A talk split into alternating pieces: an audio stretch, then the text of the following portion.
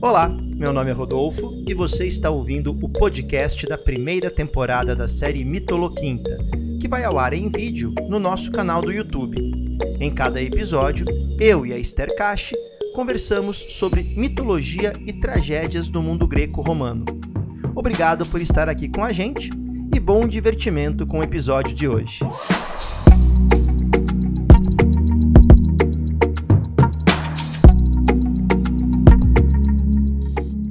Boa tarde, pessoal. Sejam bem-vindos a mais um Mitoloquinta. Nesta quinta-feira, 3 de junho de 2021, pontualmente às 13 horas e 30 minutos. Espero que todos estejam muito bem. Hoje já anuncio para vocês, podem mandar perguntas aos borbotões, aos rodos porque como a Esther não tem aula na pós-graduação hoje, então ela falou para mim que ela pode ficar até às 5 da tarde, por aí, falando sobre mitologia, sobre Enéas, tá bom? Então, ó, manda ver. É, não combinamos isso, mas eu sei que ela não vai se opor a isso. Esther, depois disso, boa tarde. Boa tarde, Rodolfo. Boa tarde a todos e a todas vocês. É, falar de mitologia não é exatamente um problema para mim, não é um, uma coisa que vai me deixar muito cheia de ai, coitadinha de mim. Então, gente, vamos lá. vamos lá, né? Pessoal, saudações a todos que estão no chat. Espero que a transmissão esteja ok que é óbvio, um pouquinho antes de começar a transmissão, deu um piripaque aqui. Eu já quase tive uma síncope ao vivo, mas espero que esteja tudo bem. E manda o feedback aqui pra gente no chat se tá rolando. Aparentemente tá, mas como teve esse piripaquezinho, nunca saberemos, né? Então manda aqui pra gente o seu feedback também, tá bom? Sejam todos muito bem-vindos, os membros do Clube do HO que estão aqui no chat se manifestando, Daniel com a gente aqui também, boa tarde, Dani, seja bem-vindo. E vamos lá, vamos começar a falar hoje sobre Enéas, herói troiano, mais valente herói depois de Heitor essa opinião não é minha, essa opinião está no roteiro que a Esther me mandou. Então. Eu li aqui a primeira linha do roteiro, tá bom? Mas, Esther, brincadeiras à parte ou não, né? Enéidas, Enéias, Enéidas é mistura de Eneida com Enéias, né? Enéias, Eneida, Virgílio, Roma, Rômulo e Remo, mas tem muita história sobre Enéas antes disso, né? Conta pra gente um pouquinho, é, primeiro sobre. A, a, gente sempre faz isso no Mitoloquinta, né? Sobre se há alguma etimologia do nome, e depois sobre de quem Enéas é filho, né? a, a questão da árvore genealógica é sempre tão importante na mitologia e qual é o papel dele neste evento marcante para gregos e romanos, não só gregos e troianos, que foi a Guerra de Troia. Sensacional, Rodolfo. É, o Enéas, e olha só, a opinião não é só minha, viu? Consta que ele era o mais uh, valoroso herói troiano depois do Heitor, né, gente? Até porque ele é filho da Afrodite. Então, o primeiro ponto, acho que é legal, tal como acontece com Aquiles, como acontece com o, o Odisseu, não tem uma etimologia precisa até o atual momento. Tem um historiador que tenta aproximar o antropônimo, né, de anós, né, que é terrível, uh, temível, amedrontador, mas uh, pelos dicionários etimológicos não é uma coisa muito satisfatória, né? Ele é filho da Afrodite com Anquises. Nós já falamos algumas vezes desse amor que Afrodite sentiu pelo herói troiano Anquises. E ela, né, se apresenta a ele travestida de princesa e ele fica, né, meio em dúvida, porque ela conta uma historinha para poder dormir, que ela é uma mortal, mas a gente sempre comenta, isso já foi assunto do Mitoloquinta e de outras lives sobre o feminino grego, que as deusas, elas tinham um colo, né, diferenciado quando elas estavam é, transmutadas ali de humanas. E ele vê, o Anquises vê que tem alguma coisa errada, mas acaba né, aceitando ali, se convencendo de que Afrodite era uma, uma deusa, né? E a, a, mensagem é muito clara, né, gente? Dormiu com deusa é morte certa. Mas Afrodite fala para o Anquises, ó, não conta para ninguém. não nada de contar. Quer dizer, você, você fica com Afrodite e não pode contar para ninguém. Ainda bem que não tinha Instagram na época, nada, porque imagina, né? O cara ia tirar assim, aqui né? não tem jeito, né? Então, é, Imaginei. Já é essa punição, né? Não, tô, tô brincando, claro, mas é que em tempos que vivemos, né, que não existe segredo, que segredo é uma coisa que deixou, enfim, morreu, né? Acabou, né? Que punição é essa, né? Olha, não conta para ninguém. Então essa foi a imposição. Exatamente, mas quem disse, né? Ele vai ter aquele momento de bebedeira em que ele não aguenta e fala dormir com Afrodite, e aí Zeus lança um raio nele, Afrodite o defende, né, coloca, interpola ali o, o cinto, esse cinto da Afrodite nós também já comentamos, que é um cinto melhor que o do Batman, né, porque é mil e um... Aí você faz umas comparações dessas, daqui a pouco vai ter gente perguntando, professora, posso fazer uma ligação do cinto do Batman com o de Afrodite numa redação? Você vai ver, vai aparecer isso, tá? Daniel sempre fala, gente, não faz correlação com tudo, né? Não, gente, aqui é mais para a gente poder dizer que é melhor que o cinto Batman. Não pode falar que o cinto Batman foi inspirado no da Afrodite, porque tem funções diferentes, por favor. Mas não tem como, né? A gente claro. pensa. Mas acontece que ela joga o cinto dela, e esse cinto na Ilíada foi responsável, inclusive, por Hera seduzir o próprio Zeus, né? Nocauteou Zeus. Deve ser um cinto maravilhoso, meninas, né? Aquele cinto que todas nós em algum momento desejamos na vida, né? Mas, mas ela coloca o cinto e ele não morre, mas fica impotente. Olha, eu não ri mais. Não, você riu sim, você só segurou o riso. olha lá, olha lá. Não, você riu, tudo bem, é permitido, é, tá, tá, é justo, é uma risada justa. Ele ficou impotente. É isso. Mas eles têm o filho, que é o, é o Enéas, portanto, que já nasce predestinado a dar continuidade a essa coisa heróica de Troia. Tudo bem? É filho dele. Quer dizer, é, então ele tem aquela característica de ser filho de um humano com uma deusa. Sim, então ele é um, um semideus, ele um é um grande herói. Tá. Isso lembra quem mesmo? Que também tinha uma história parecida com isso? Ah, a gente pode pensar no próprio Aquiles, até porque, é, é, é não sei se é disso que você está pensando. Sim, sim, sim. Assim, é porque no caso do Aquiles, e, e aí a gente vê, né, a, a, Virgi, a Eneida, ela é uma epopeia secundária, não em termos de importância, mas porque ela é muito posterior, né, Rodolfo? A Ilíada e a Odisseia. Ela já é do século I antes de Cristo. Assim como depois os Lusíadas, para nós em língua portuguesa, também é considerada uma epopeia secundária, porque você pega os elementos gregos, né, nesse caso, e transporta para uma outra dimensão histórica. E sim, há uma referência ao Aquiles e, de certa maneira, há uma referência ao próprio Odisseu. Apesar dele, no campo de batalha, ser mais próximo do Odisseu, porque ele palidamente lembra o Aquiles, então ele tem uma ligação maior com Palas Atena do que teria Aquiles, é, mas ao mesmo tempo ele é filho de Afrodite, né? Isso é bem interessante. E ele tem, então, se ele se aproxima mais de Odisseu, ele seria mais astuto, mais inteligente do que forte, porque Aquiles né, é o guerreiro imbatível, né? Mas nós conversamos sobre Odisseu, sobre Ulisses, né? E o que marca ali Ulisses é essa astúcia. Então a gente pode. Dá para enxergar essa astúcia também no, no Enéas? De uma maneira não tão explícitas, né? Porque é, a gente vê quando o, o, o Enéas sai de Troia e ele sabe que Troia vai ser dizimada, é, ele sai seguido por Afrodite, né? Assim, por um conselho de, de Afrodite, ele vai se refugiar com o pai, a mulher Creusa, e o filhinho Ascânio no Monte Ida.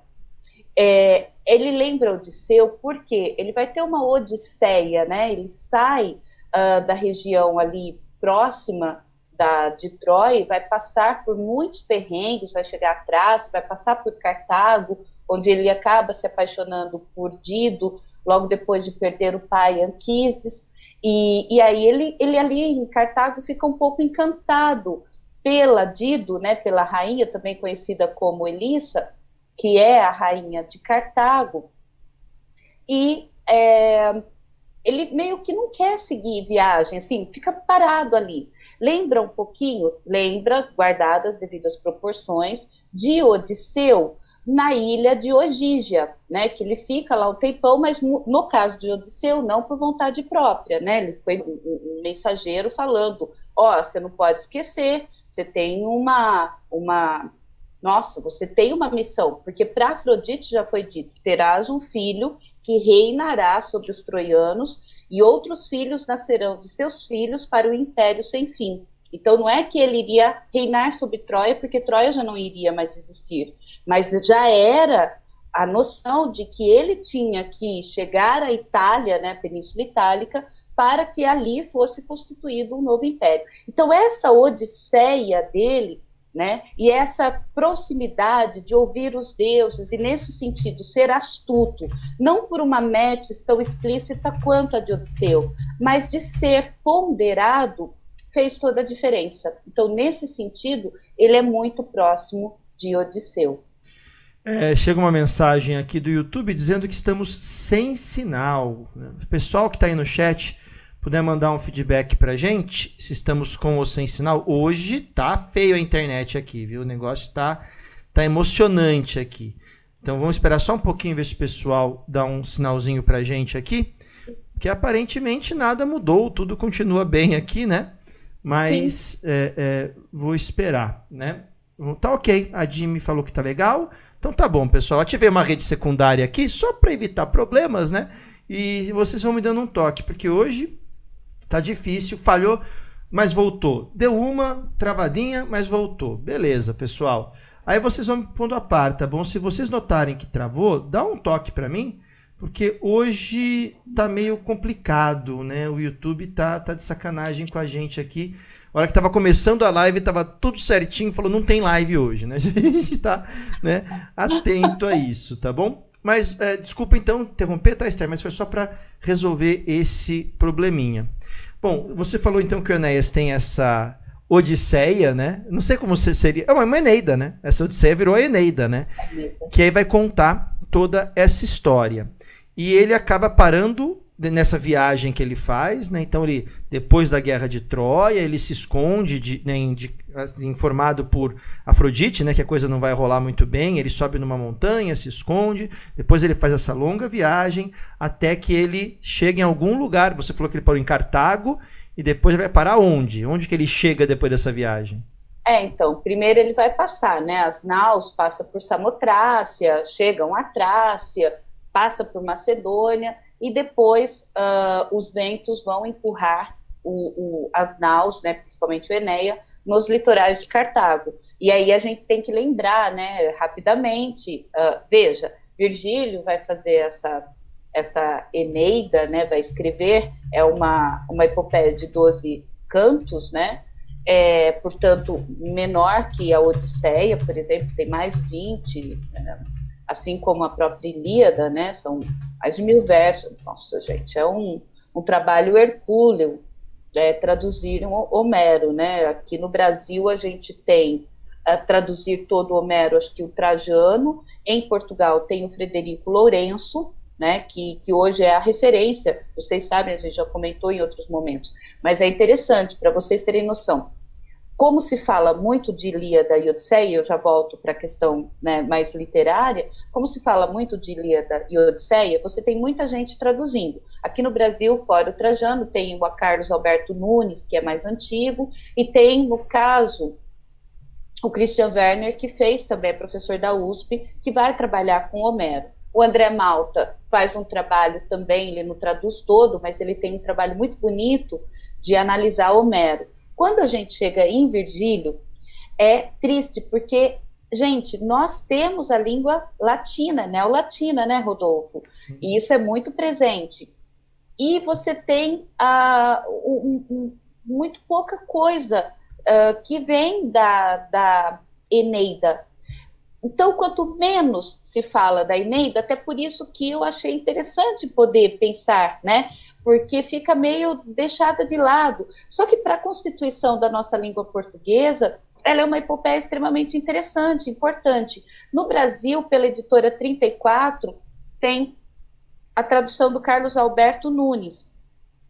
E aí, procurando mais referências, o André Malta fez um, uma espécie de podcast falando do professor de latim aqui da Unesp de Araraquara, o Márcio Tamos, que ele traduz os primeiros versos da Ilíada, é, O Varão e as Armas, eu acho que é o nome do livro, tem na Amazon, e, e ele faz uma análise muito bonita de Virgílio. Né? E ele é hoje, para nós aqui, um dos principais tradutores de Catulo, que é um grande poeta. Então, eu acho que é interessante a gente resgatar, para além é, do, do, do, do herói Enéas, essa grande epopeia que é a Eneida. E em Portugal, e eu estou assim, aguada de vontade, tem um professor, né, o Carlos André, ele fez a tradução de Eneida, eu comentei com vocês semana passada, você até fez uma comparação de entendê-lo muito bem. Ele falou que ele resistiu muito a traduzir Eneida por conta do professor dele. Quando o professor faleceu, aí então ele, ele traduziu. E, e a tradução dele é, rendeu elogios do próprio Frederico Lourenço, gente, que é o tradutor hoje de, de Homero, que é mais referenciado, né? Então, eu achei muito fascinante isso, é por isso que eu trago, e aí sim, vamos pensar um pouco. Ele sai de Cartago e chega à Itália, né? Portanto, a Península Itálica. E ali ele já parte para lutar contra os nativos, contra a, a, o povo que estava ali, né? Porque ele não vai ver o império fundado, mas ele dá origem aos descendentes que farão esse trabalho, que daí tem toda a questão mítica de Rômulo e Remo, que você trabalhou lindamente, se você ainda não é do Clube HO, me permita, irmão, irmã, venha, porque essa aula de Roma, é verdade, essa aula de Roma está muito boa, né, e aí você próprio, né, fez toda uma análise, né, Rodolfo, então, é, é, ele não vê, e ele é um herói, e aí eu vou copiar o, o Frederico Lourenço numa postagem que ele fez quando o Carlos André lançou a, a, a tradução dele. Ele fala que ele gosta do Enéas, e eu, eu sou obrigada a concordar, porque o Enéas é o herói mais, é, é o herói menos egoísta de, desses grandes heróis que a gente fala, porque ele estava sempre preocupado com o pai, porque ele, ele abre mão dessa questão do amor pela Dido, é, ele está sempre, as coisas estão acontecendo da pior maneira, mas ele mantém sempre a, uma postura de, de quem incentiva os seus homens a continuar lutando, porque a gente tem o ideal, até que finalmente ele chega na Itália, né? E a partir disso, é como se Roma. O que, que, o Virgílio? Aí é uma peça de propaganda, né, Rodolfo? O que, que o Virgílio, que é, uh, para os latinistas, ele é o maior poeta, os latinistas, né? É, que às vezes tratam com os, os com o povo do grego, mas para os latinistas Virgílio é o maior poeta de todos os tempos. Não é à toa que Dante escolhe Virgílio para guiá-lo no inferno, né? Porque, inclusive, toda aquela coisa da cata, da catabase, né, da descida ao Hades, o nosso querido é, Enéas faz. É isso. E é interessante, é, isso é um detalhe, a Esther citou a, a, a, minha aula no curso de Humanidade sobre Roma, e eu deixo aqui a dica de leitura para vocês. É um livro aparentemente pequeno, mas muito bom, da Edunesp, chama-se As Origens de Roma, do Alexandre Grandazzi. O Alexandre Grandazzi é um autor fantástico, ele tem um pequenininho chamado As Origens de Roma, e aí um outro que se chama a civilização romana. Não, esse é do Grimal, perdão, esse é do Grimal, né, que é, o, que é a história de Roma. Mas esse do Alexandre Grandazzi, As Origens de Roma, é muito, muito, muito legal, porque ele faz uma síntese bem interessante e ele demonstra né, que a própria tradução, a criação da Eneida pelo Virgílio, né, é uma obra que tem um objetivo de fundar uma identidade romana, né, que está sendo é, pensada e composta no momento do século I a.C., então estamos vivendo ali as vésperas da criação do Império, né? estamos vivendo um momento de crise da República, e aí você fala assim, pô, mas qual a ligação disso? É interessante, né, Esther, pensar em alguns pontos históricos. O Roma nasce monarquia. Temos a famosa epitarquia romana, que em tese começaria com Rômulo, né, descendente de Enéas. E você colocou uma coisa que depois eu queria que você comentasse que é interessante, né, que essas figuras mitológicas como Enéas não morrem, né? Elas sublimam, elas desaparecem em algum evento que ninguém sabe o que aconteceu, né? E são arrebatadas, né? Isso vai acontecer até com o, re... com o próprio Rômulo também, isso vai ser colocado e tal, mas enfim, né? Aí você vem numa heptarquia, que a gente trabalhou nessa aula. Aí temos com a família né, do Junius, do Június Brutus, né, que vai ser da família do próprio Brutus, que depois participou do complô contra Júlio César, temos o começo da República. E é interessante porque parece então que a identidade romana seria a república. Aí quando estamos chegando lá pertinho do fim da república, vai começar o império, surge uma obra como né, a história de Enéas e que tem um viés completamente ligado à visão de monarquia, de uma pessoa agraciada pelos deuses, que serve como condutor de toda todo o Império Romano, o Império sem fim. E aí, quando chega o Otávio Augusto no poder, o primeiro imperador de Roma, essa história da Eneida se torna praticamente um relato de história oficial de Roma. Né? Então, é a volta para uma visão né, meio que monárquica aí, que todo mundo fala assim: nossa, Roma tinha aversão à monarquia, Roma tinha aversão à monarquia. Os senadores patrícios, talvez. Né? Mas muitos generais, como o próprio Otávio, não tinha problema com isso. E aí, meio que os nomes da República, né, se você pensar, os primeiros nomes da República vão ficando em segundo plano, e aí os generais, que estão muito mais próximos de uma história de um Enéas do que de um senador republicano, acabam virando os grandes nomes de Roma, né? Então, tem uma importância política também para Roma a Eneida e a história do Enéas, né? Tem, tem sim. E, e você sabe que uh, a gente sabe assim, os, os principais centros de estudo de, de língua clássica, né, latim, grego, é, hoje em dia não é só mais em São Paulo ou aqui na Unesp. A Unesp de Araraquara tem uma tradição muito bonita, né, tem muitos livros que saem daqui, repito, gente, Márcio Tamos, é, que é um professor que está lá à frente do departamento de latim e que faz todas essas pontes, faz um trabalho magnífico de tradução, né, que para nós, Rodolfo, isso que você falou é tão fundamental, porque não é só Roma, né? É, é, é, um caso relacionado a nós também. E tem o pessoal fora desse da ponte aqui paulista, né, de São Paulo e, Araraquara, que em outros lugares também faz um trabalho muito muito importante. E, e, e, e eles uh, são muito sinceros em analisar que quando a gente fala no caso da Eneida é, e da importância do, do, Império Romano. E aqui, pessoal, acho que é importante a gente analisar, para além dessa coisa, ah, você está vendo a história só por um viés eurocêntrico. Não. Nós estamos falando especificamente de Roma, no sentido é, da, da, da própria extensão. E também não apenas pela questão da língua, mas por alguns traços culturais que chegam a civilizações que não adotaram, por exemplo, a língua latina, que é o caso da, da, da, do Reino Unido, né? já que Roma, em determinados momentos de seu império, conquista aquela região da Britânia, né? um dos próprios germânicos. Então é interessante porque o que, que o, o Otávio e aí o Carlos André é, analisa de uma forma muito bonita isso, esse professor português, porque ele diz o seguinte: o que, que o Otávio quis com essa questão de Roma? É óbvio, gente. Ele quis, inclusive, destacar que ele, de certa maneira, era o segundo. Então, a colocação desse retorno à questão monárquica é muito perfeita, viu, Rodolfo? Porque o que ele faz? Ah, eu, sou funda eu sou o segundo fundador do Sim. Império de Roma. Então, centraliza nele toda essa questão épica, né? Ele, ele trabalha, nossa, ele, muito antes do Instagram, internet, como você falou, ele sabe trabalhar a imagem dele, né?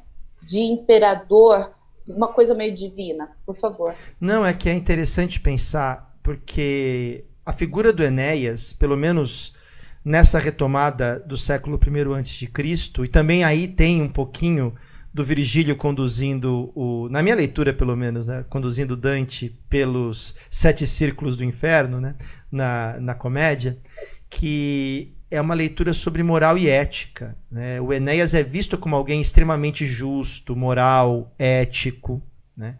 E para se caminhar ao inferno, nada melhor do que alguém dotado de tais uh, virtudes, né? E aí Virgílio seria, como é o autor, né?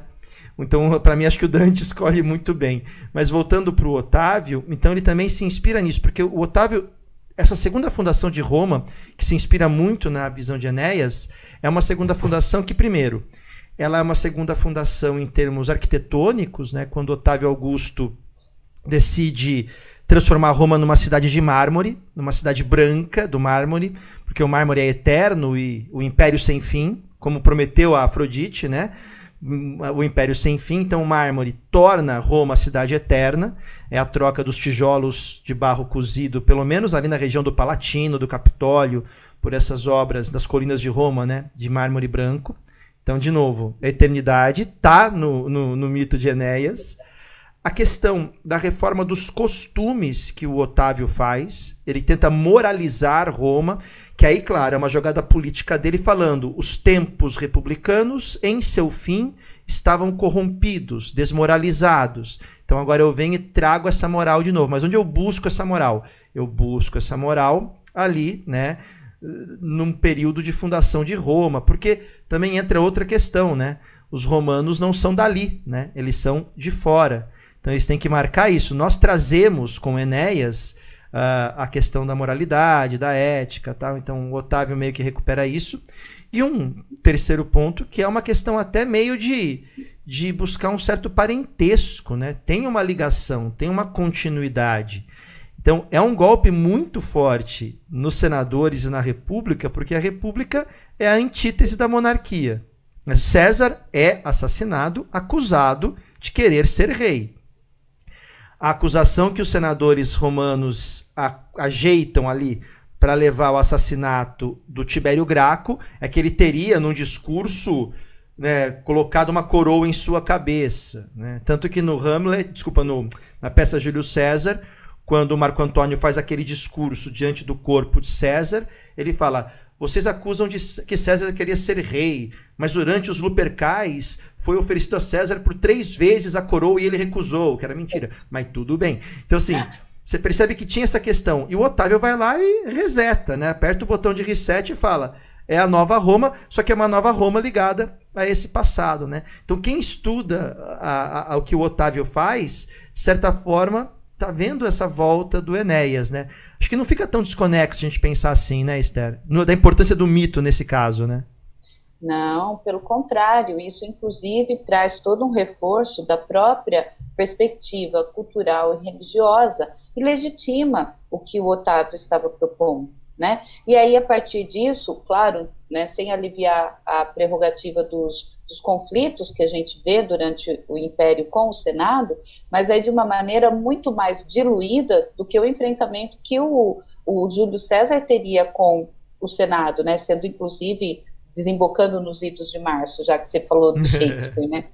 Exato. E, e, é muito interessante, sim, porque o Enéas, ele, você destacou na sua fala a importância ética do, do Enéas. E é bem por aí mesmo, né? Ele tem fundamentalmente a responsabilidade, que não é pouca, de, de chegar a um determinado lugar, é, a, abrir mão de um amor, de sofrer pela, pela questão da, da perda do pai, que era muito próximo, ele é muito ligado ao pai, é, a responsabilidade pelo filhinho Ascânio, né, de poder chegar e, e fazer o que tem que ser feito na, na Itália e ao mesmo tempo preservando o seu descendente, né, necessário que tivesse o descendente para dar continuidade, tanto que Rômulo e Remo é, é, são descendentes da 12 segunda geração após o, o, o, o nosso querido Enéas, né, então, é, tem toda uma ligação de, de você ter o caráter, um ethos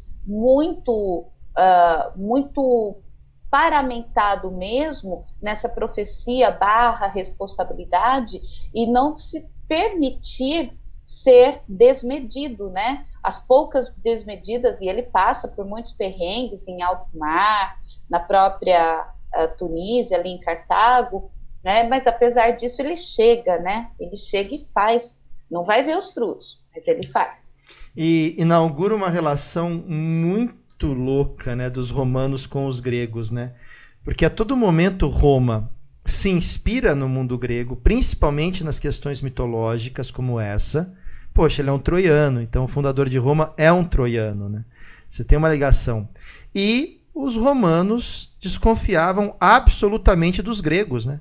A própria palavra grego era vista entre os romanos como muitas vezes uma ofensa, como desonestidade e tudo isso, né? Então é muito louco. Vai, vou falar pela primeira vez na live. O número de camadas que essas leituras né, trazem, né, Esther? Então, para quem curte aí estudar a história de Roma, buscar essas origens mitológicas é muito legal. Esse livrinho que eu citei aqui, inclusive que a Ana falou que leu, que adorou, do Grandazzi, é legal porque ele faz a leitura, sempre comparando com os achados históricos, e tem um capítulo, Esther, que ele vai falar sobre como são feitas as pesquisas arqueológicas na prospecção de fontes para né, estudar. E, cara, é genial. Agora, mais uma coisa, né? Sobre esse arrebatamento de Enéas. Conta pra gente um pouquinho, então.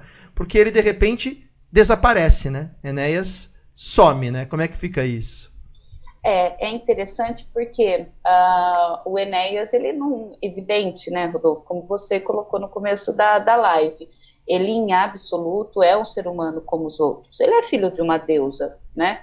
Ele é filho de uma deusa com um grande herói. Anquises também foi um, um herói muito valoroso, né? Por que, que a gente sempre coloca o Heitor como número um? Porque ele mata Pátroco e ele enfrenta Aquiles, né? O Enéas, ele também chega a enfrentar e ser ferido por Aquiles. Ele só foi salvo porque Apolo retira do campo de batalha e o leva para um lugar longe, né? Ele, ele, então você já percebe, Apolo, a Afrodite está ali com ele, Apolo lança uma nuvem e o tira de lá. Então a gente já sabe que para um, um, mortal comum ele já ia encontrar o Hades ali, né? Ou na versão romana, o Plutão, né? O nosso querido Hades. Mas o que vai acontecer? É, ele faz a descida ao mundo ínfero, né? Ele sofre essa catábase, né? Essa coisa da descida simbólica ao Hades. Então a gente já também percebe aí que ele também não é qualquer um, porque quem faz isso antes dele é o Heracles. Aliás, o Heracles, gente, ele tem um poder de ir e voltar que é, é imensurável, né? E o próprio Odisseu, na Odisseia, ele conversa com alguns heróis gregos mortos, entre eles o próprio Aquiles, né, que até comenta que ele preferia estar vivo, que reinar entre os mortos não era exatamente a melhor coisa do mundo, faz um desabafo lá, porque ele precisava conversar, viu, Stefânia, você colocou do Tiresias, no, no, no caso, ele, ele fala com, é, ele vai para o Hades para conversar com Tiresias, não é uma descida literal, ele faz umas oferendas ali, né, para poder conversar. No caso do Anquises, ele vai em companhia de Sibila, né? Uh, porque ele precisa rever e consultar o pai, o Anquises, para poder tomar algumas decisões. Então, essa é uma representação realmente uh, de como ele faz todo o percurso de um grande herói, né? Uh, e que ele estava realmente predestinado a ser o grande fundador ancestral da raça latina. É assim que os romanos o veem. E ele não sofre o destino de um mortal comum porque ele não morre, ele é arrebatado. Né? Durante uma tempestade, ele é tirado dessa tempestade pelos deuses e ele vai, portanto, para o mundo superior. Ele não vai ter uma morte, ele não vai ter nada relacionado ao que a gente entenderia por uma morte física, ele é arrebatado em uma tempestade. ou seja, por vontade, inclusive, de todos os deuses. E o que... É um herói digno. É, e depois também discutem se isso também teria acontecido com Rômulo, tal, enfim, né, essa é outra história, mas esse arrebatamento, né? A, a, a Stefania colocou que ele, ele transcende, né? Numa visão atual, nossa, judaico-cristã, né? Tá, ele transcendeu, né? Eu poderia falar ele transcendeu, ele foi arrebatado, ele sublimou, a gente fala brincando, né? Mas que alimenta é, é, essa questão, né? Ele não é um, um simples mortal, né? Então é, é interessante pensar como tudo se encaixa numa narrativa de fundação de Roma a partir do Enéas, né? Aí talvez alguns pensem, poxa, mas eu pensava só no Rômulo, no Remo, na, na Loba, né? Criada pelo deus Marte e tal. Mas a origem tá aí no, no, no Enéas, né? Esther, acho que a gente fez um bom resumão aqui da, da vida do, do Enéas, né? Você queria apontar mais algum, algum elemento, alguma característica aí? Eu acho que do Enéas, muita gente tira a algumas, algumas comparações para si próprio, né? Por toda essa jornada, ele não foi um herói, por exemplo, diferente do Aquiles. O Aquiles morre na batalha em plena glória e ele é grego, portanto, ele é um vencedor.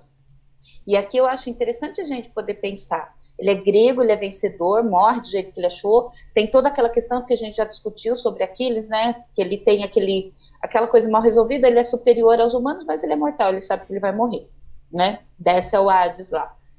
O Odisseu, ele já tem essa outra configuração de um herói que é vitorioso, mas perde tudo. Ele chega a Ítaca, gente, a gente comentou semana passada, ele chega como um mendigo. Imagina isso, ele é um mendigo, né?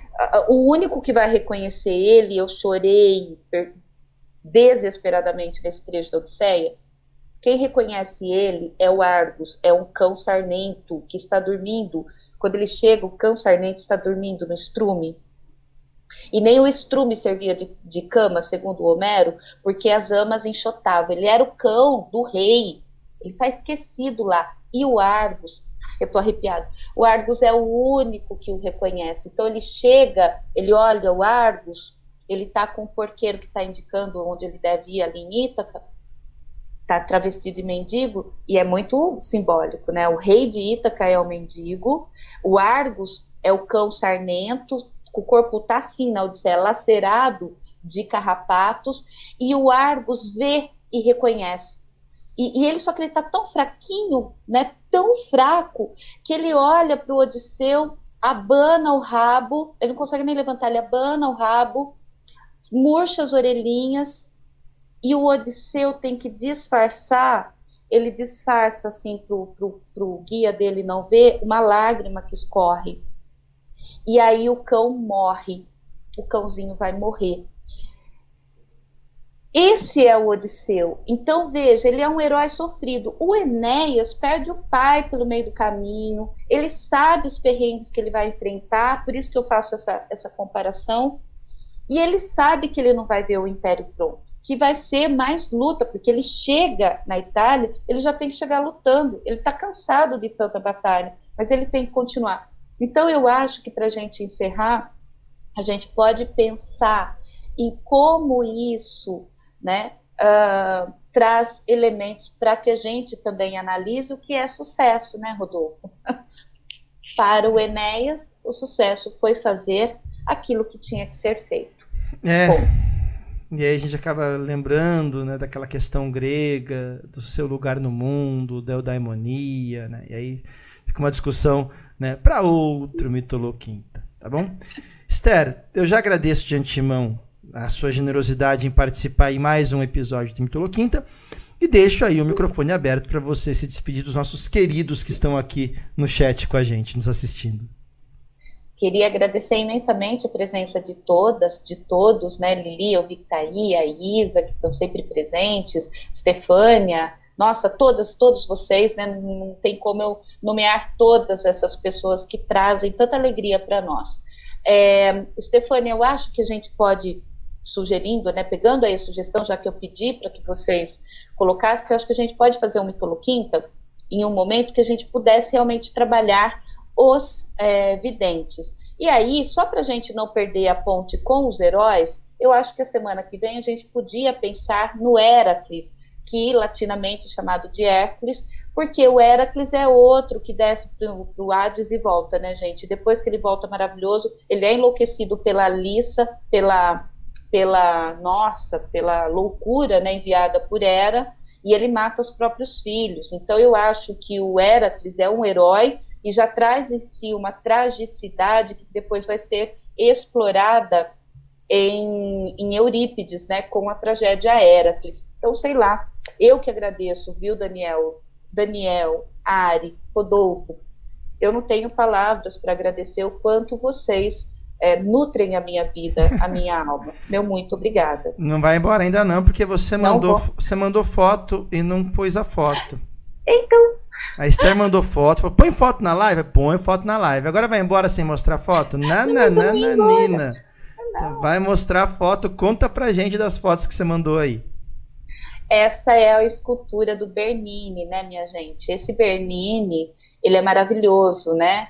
É o, o Bernini que vai é, esculpir, a gente tem várias, várias, várias é, grandes obras do Bernini. Vocês lembram? Desde o Rapto de Proserpina, que é maravilhoso, é, Daphne e Apolo, é, e temos o de Santa Teresa e tem essa obra que representa é, o Enéas carregando esse que está nos ombros dele é o pai e agarradinho ali atrás você vê uma, uma escultura menorzinha, né? Você vê ali o Ascânio agarrado e tem gente que entende que foi é, uma representação do homem em suas três idades, porque você tem o Enéas no vigor da sua masculinidade, do seu, do seu físico, da sua boa vontade, gente, ele está carregando o pai nos ombros. Olha, olha o que, o que é esse Enéas. E atrás dele a nova geração, o filhinho agarrado, pedindo também proteção.